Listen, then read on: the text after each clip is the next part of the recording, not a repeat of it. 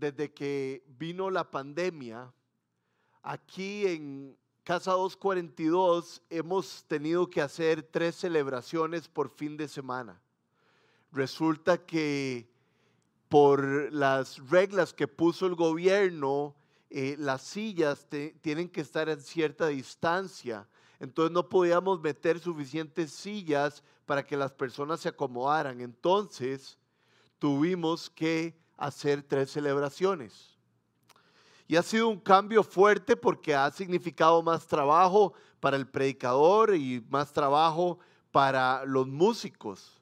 No solo estamos en la celebración de las 5 de la tarde, sino en dos celebraciones el día domingo. Y en lo personal me ha sucedido algo muy interesante, que conforme, no siempre, pero muy seguido, conforme voy dando las charlas, voy progresando y mejorando con cada una. O sea, que pobrecillos los que vienen el sábado. Y entonces me siento más cómodo porque a la hora de dar la charla varias veces voy identificando los momentos y los detalles en que puedo mejorar. Y la verdad es que uno se siente más cansado en la última celebración, inclusive creo que los músicos también, pero las cosas salen mejor porque las cosas están progresando. Y esa palabra progresar es una palabra clave en el día de hoy. Literalmente lo que quiero que se lleve en el día de hoy y de lo que vamos a estar hablando a lo largo de toda la charla es de progresar en nuestra manera de vivir para Dios. Entonces quiero contarles qué significa progreso. Progreso es el avance por el cual se logra alcanzar un estado mejor, más desarrollado y avanzado.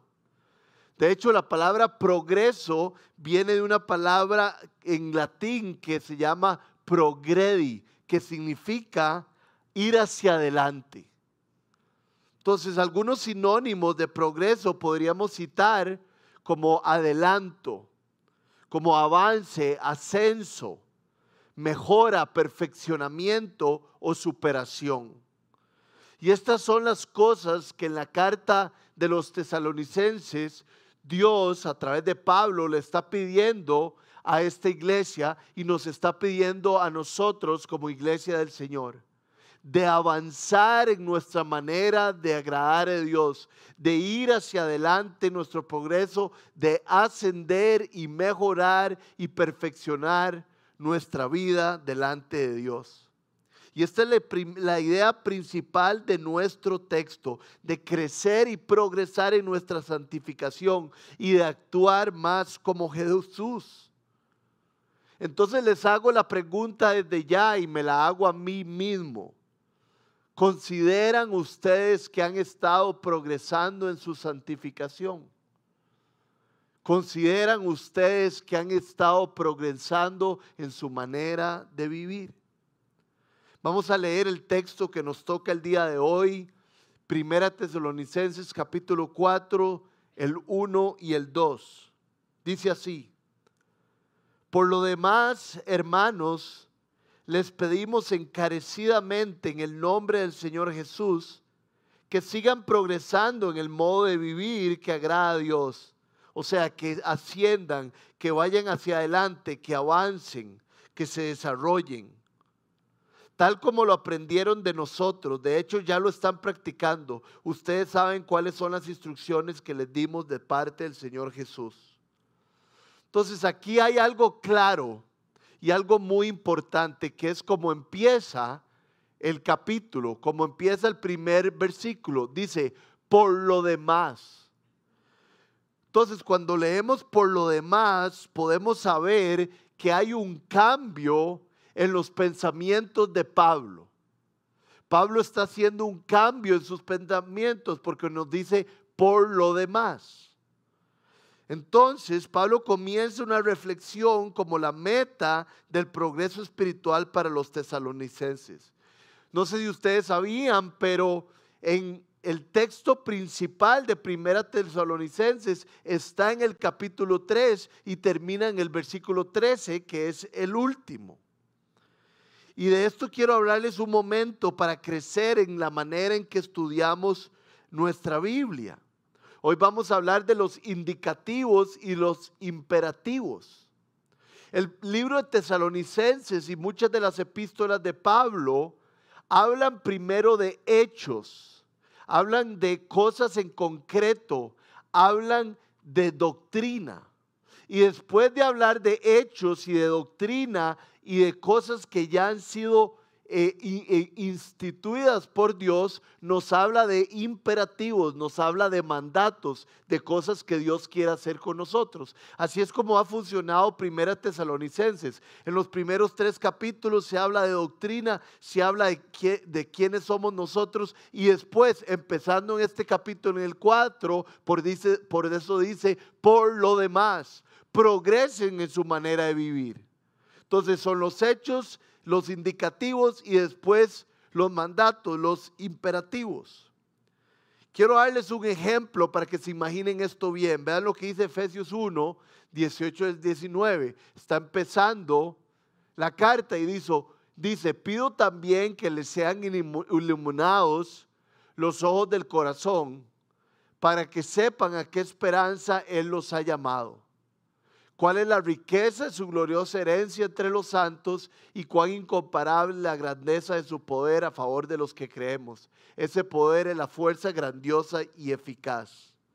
Entonces, ¿de qué nos damos cuenta aquí? De los indicativos, de los hechos y las cosas en concreto. Dios le ha dado a los creyentes una herencia, le ha dado a los creyentes una esperanza y les ha dado a los creyentes poder, poder eficaz. Y estos son hechos concretos de los que habla Pablo. Y Pablo de hecho habla de los indicativos en los primeros tres capítulos de Efesios, pero en los últimos tres habla de los imperativos de la parte práctica.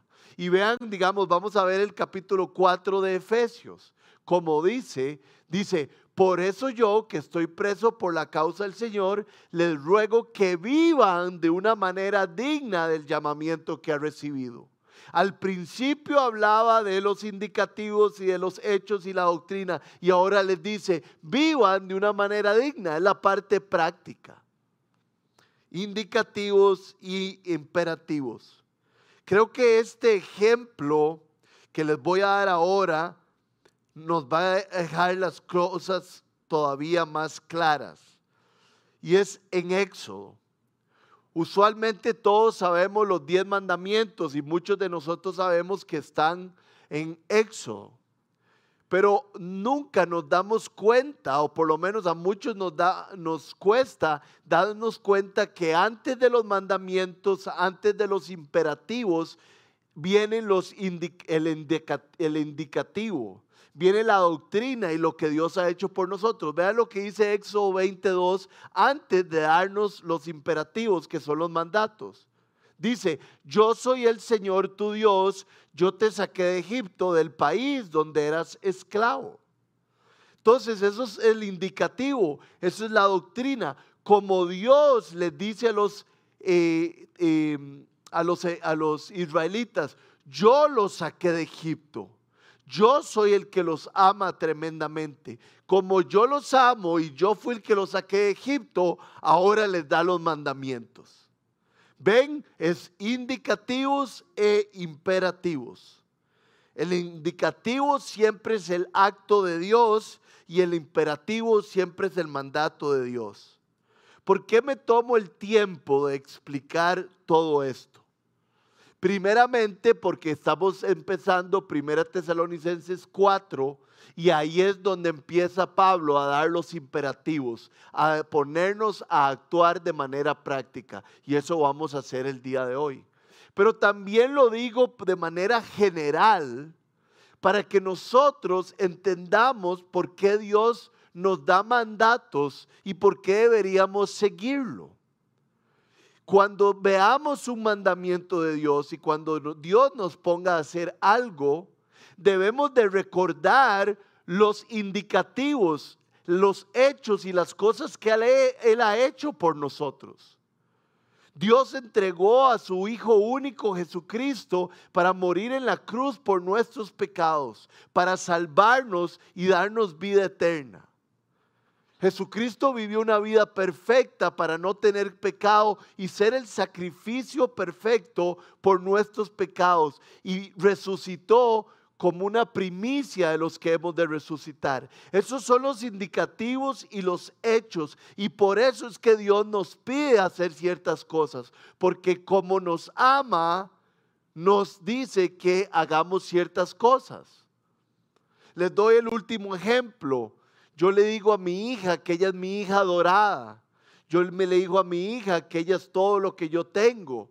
Yo le digo a mi hija que yo siempre la voy a cuidar y que siempre voy a estar para ella. Esos son los indicativos, esos son los hechos. Y entonces después le digo, Ela, por eso tenés que hacerme caso. Por eso es que siempre que te diga algo, tenés que confiar en papá. Vieron como le dije lo que ella era para mí, pero después le digo los, mis mandatos y las cosas que ella debe hacer. Va primero lo que Dios ha hecho por nosotros, lo que uno tiene como doctrina y después van los mandatos. El Evangelio es tan poderoso que todos los que hemos puesto nuestra fe en Jesús hemos sido regenerados, hemos sido adoptados, hemos sido perdonados. Y ahora lo que nos toca es convertirnos en lo que ya somos. Esas son las verdades de nuestra vida y entonces ahora hay que vivir esas verdades. Esta es la estructura básica de la Biblia y sobre todo del Nuevo Testamento, las epístolas, de lo que Pablo ha escrito. Y ahora empezamos con el capítulo 4, que es la parte práctica. Pero antes de empezar con el capítulo 4, yo necesito preguntarles a cada uno de ustedes, si ustedes han puesto su mano, su vida en las manos de Dios. Si hay alguien aquí que no ha confiado en Jesús como Salvador, hoy es el día que podrían confiar en Él. Dice Jesús que si Él toca la puerta y que si alguien le abra, Él pasa a comer con esa persona.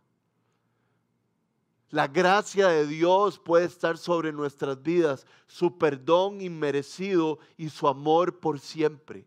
Y yo le ruego a la persona que esté aquí, que nunca haya experimentado el perdón y el amor de Dios, que simplemente se vuelva a Él y le pida perdón por sus pecados y le pida que ingrese a su vida y le dé vida eterna. Entonces, vamos a empezar con el capítulo 4 que es la parte práctica, que son los que imperativos. Lo voy a leer otra vez. Dice, por lo demás, hermanos, les pedimos encarecidamente en el nombre del Señor Jesús que sigan progresando en el modo de vivir que agrada a Dios tal como lo aprendieron de nosotros, de hecho ya lo están practicando. Ustedes saben cuáles son las instrucciones que les dimos del parte del Señor Jesús. Leemos que debemos de seguir progresando, que sigamos practicando y que sigamos las instrucciones que se nos ha dado. El texto, como ustedes pueden ver, comienza con dos palabras increíbles. Dice, hermanos, les pido encarecidamente. Esto nos muestra que Pablo tiene un tono de amor, un tono de ternura y un tono de bondad hacia, los tesalonicenses.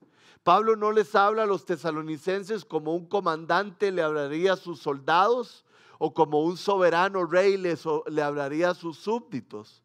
Pablo les habla a los hombres y las mujeres de Tesalónica de ojo a ojo, en el mismo nivel. De hecho, les llama hermanos. Pablo está muy ubicado en su vida espiritual y sabe que él necesita tanto de Dios como lo necesitan los tesalonicenses. Y yo espero que cada uno de nosotros tenga esa ubicación y esa madurez en el Evangelio. Que sepamos que nosotros necesitamos tanto de Dios como la persona que nos está vendiendo una chupa chupa en el semáforo de algún lugar. Es importante que nosotros nos preguntemos el día de hoy si realmente entendemos cuánto eh, desesperados estamos por el perdón y el amor de Dios. Y tener esa visión que tuvo Pablo de llamar hermanos a todas las personas y saber que estamos luchando la misma carrera. A diferencia de esos líderes, de otros líderes, Pablo no estaba intimidando a los tesalonicenses, sino que estaba hablándole a sus hermanos que perseveraran en la fe. Pero no solo es importante la parte de hermanos, sino que les dice lo siguiente, hermanos, les pedimos encarecidamente que progresen en su modo de vivir. Encarecidamente significa insistencia y con empeño. Lo que está haciendo Pablo es motivar a los tesalonicenses y motivarnos a cada uno de nosotros a tener empeño e insistencia de seguir en nuestro proceso de santificación, de seguir en nuestro proceso de crecer más en la estatura de Cristo. Claramente Pablo cuando estuvo con los tesalonicenses les habló de la manera de vivir que le agrada a Dios y de cómo progresar en su fe. Como buen misionero, Pablo no solo les compartió el Evangelio para que ellos fueran salvos, sino que les compartió la manera que tenían que vivir. De hecho, así es como Jesús nos lo pide. Dice, vayan y hagan discípulos. Un discípulo primero tiene que haber nacido de nuevo y bautícenlos en el nombre del Padre, el Hijo, el Espíritu Santo. Enséñenles todas las cosas que yo les he enseñado. Pablo cumplió con estos dos aspectos de la comisión. Pero es importante que otra vez veamos el texto y dice, les pedimos encarecidamente en nombre del Señor Jesús. Pablo está hablando en este texto no en su nombre, sino en el nombre del Señor Jesús. Y esto hace toda la diferencia, porque está hablando en el nombre del Rey, en el nombre de nuestro Señor y Salvador. Díganme si cuando un jefe, si cuando alguien que tiene autoridad sobre nosotros nos dice que hagamos algo, nosotros no somos apresurados en hacerlo. Queremos quedar bien delante del jefe, entonces nos apuramos y somos diligentes en lo que se nos pide. En cambio, si alguien de nuestro nivel o si alguien, un subalterno, alguien por debajo de nosotros nos pide algo, somos un poco más lentos en hacerlo. No tenemos tanta prisa, ¿no es cierto? Pero cuando escuchamos que en nombre del Señor Jesús, Pablo nos pide que progresemos en nuestro modo de vivir. Esto debería ser un gran aliento en nuestro corazón y algo que nos lleve hacia adelante.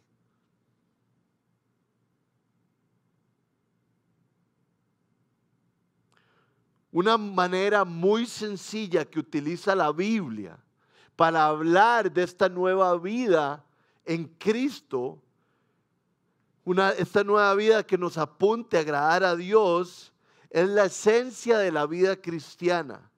Ser aroma de Cristo, representarlo y ser sus embajadores. Vean lo que dice 2 Corintios 5:20.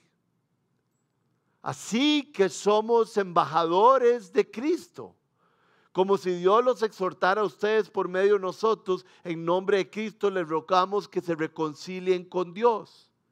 La Biblia habla de que somos embajadores, la Biblia habla de que somos el aroma de Jesús.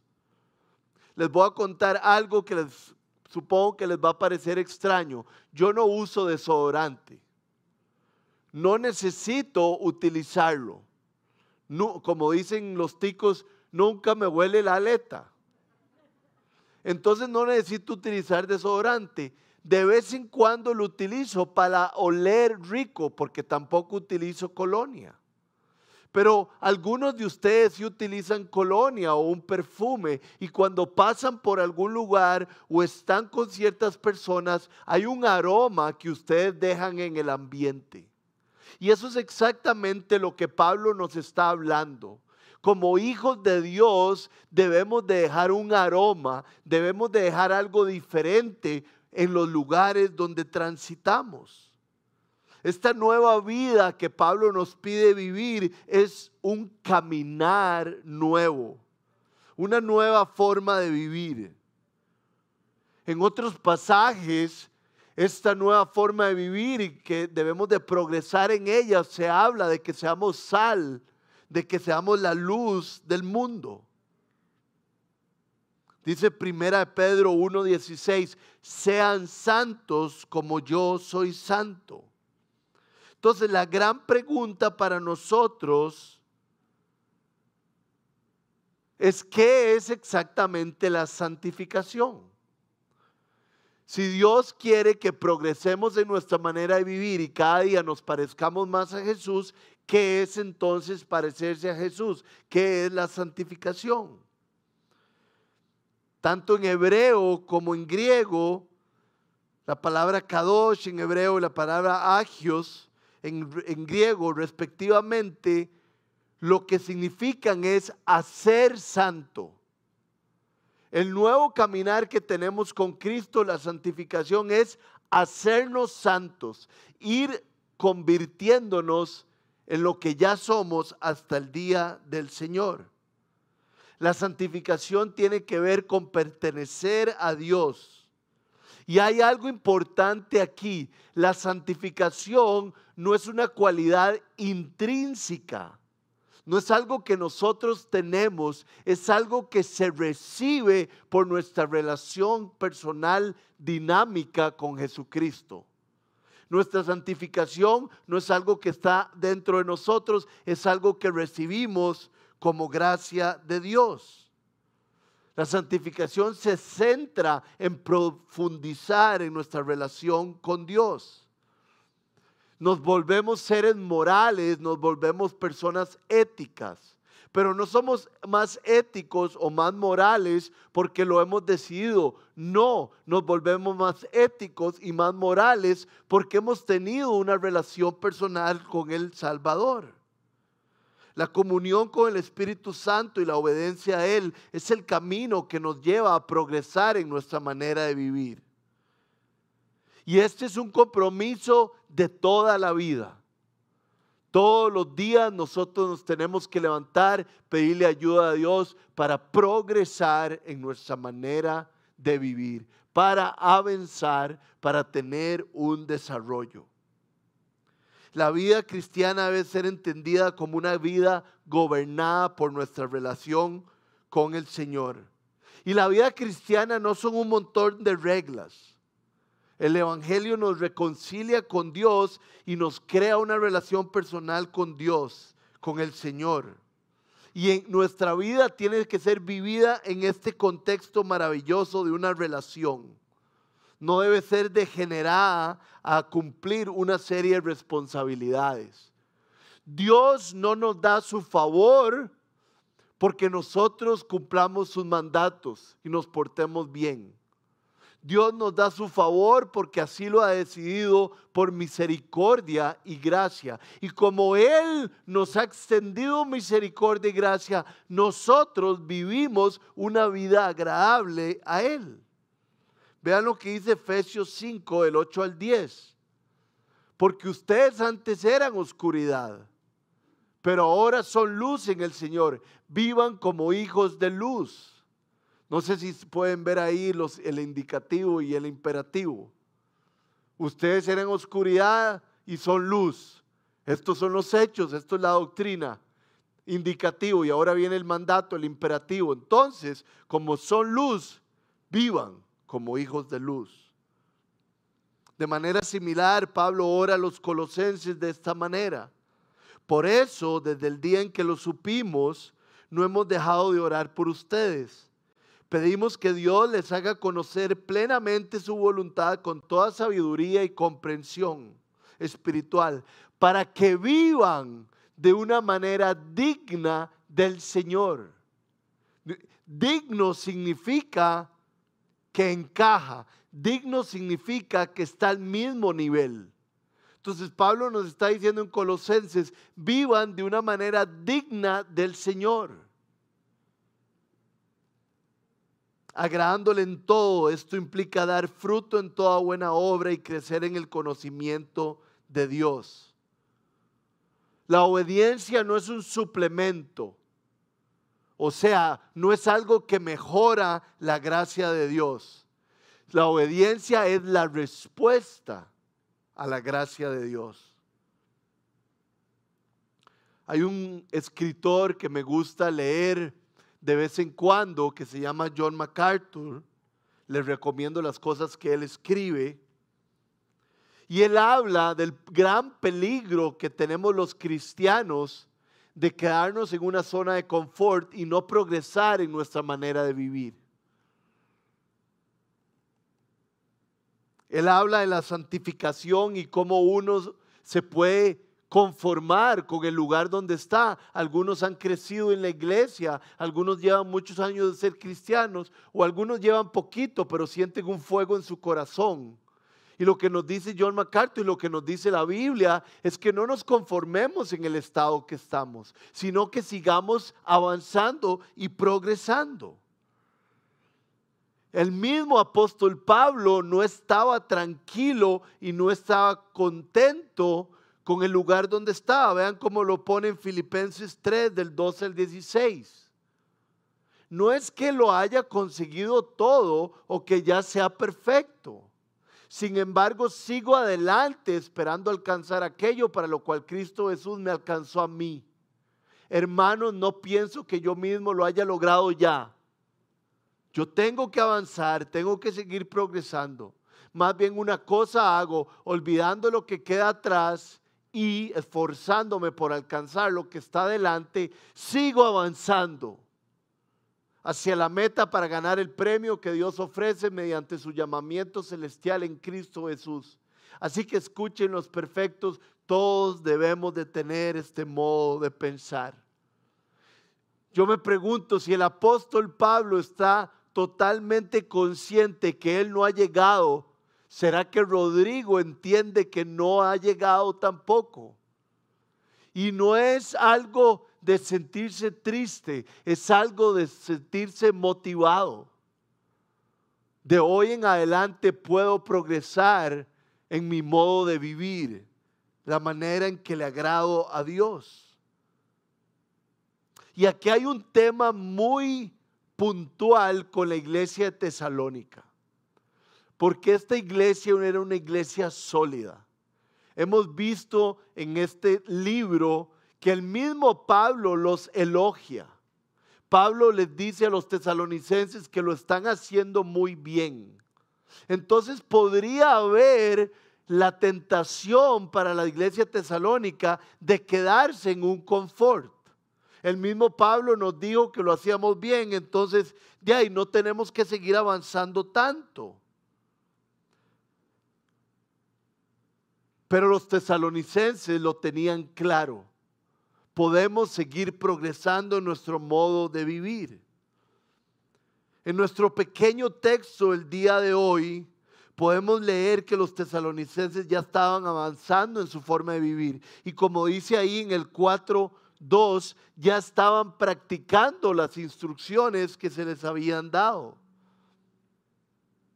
Y yo creo que nosotros estamos en una posición diferente a los tesalonicenses y con esto quiero terminar.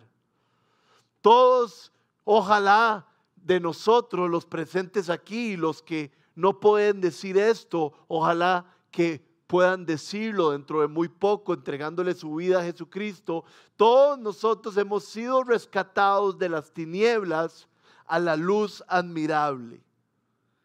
Hemos visto un cambio en nuestras vidas, pero no debemos conformarnos con eso. El llamado es a progresar aún más, a, convertirnos en pequeños Cristos. Eso significa cristianos. No lo hemos logrado ya, pero lo que debemos de hacer es olvidarnos de lo que queda atrás y esforzarnos por lo que está adelante.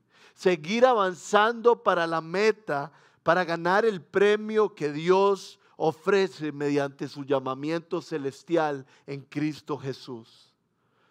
Entonces en eso es como quiero terminar el día de hoy. Vamos, Casa 242, hacia adelante. Vamos hacia adelante progresando en nuestro modo de vivir. Vamos hacia adelante viendo a las personas cara a cara como iguales a nosotros y procuremos agradar a Dios en nuestro nuevo caminar.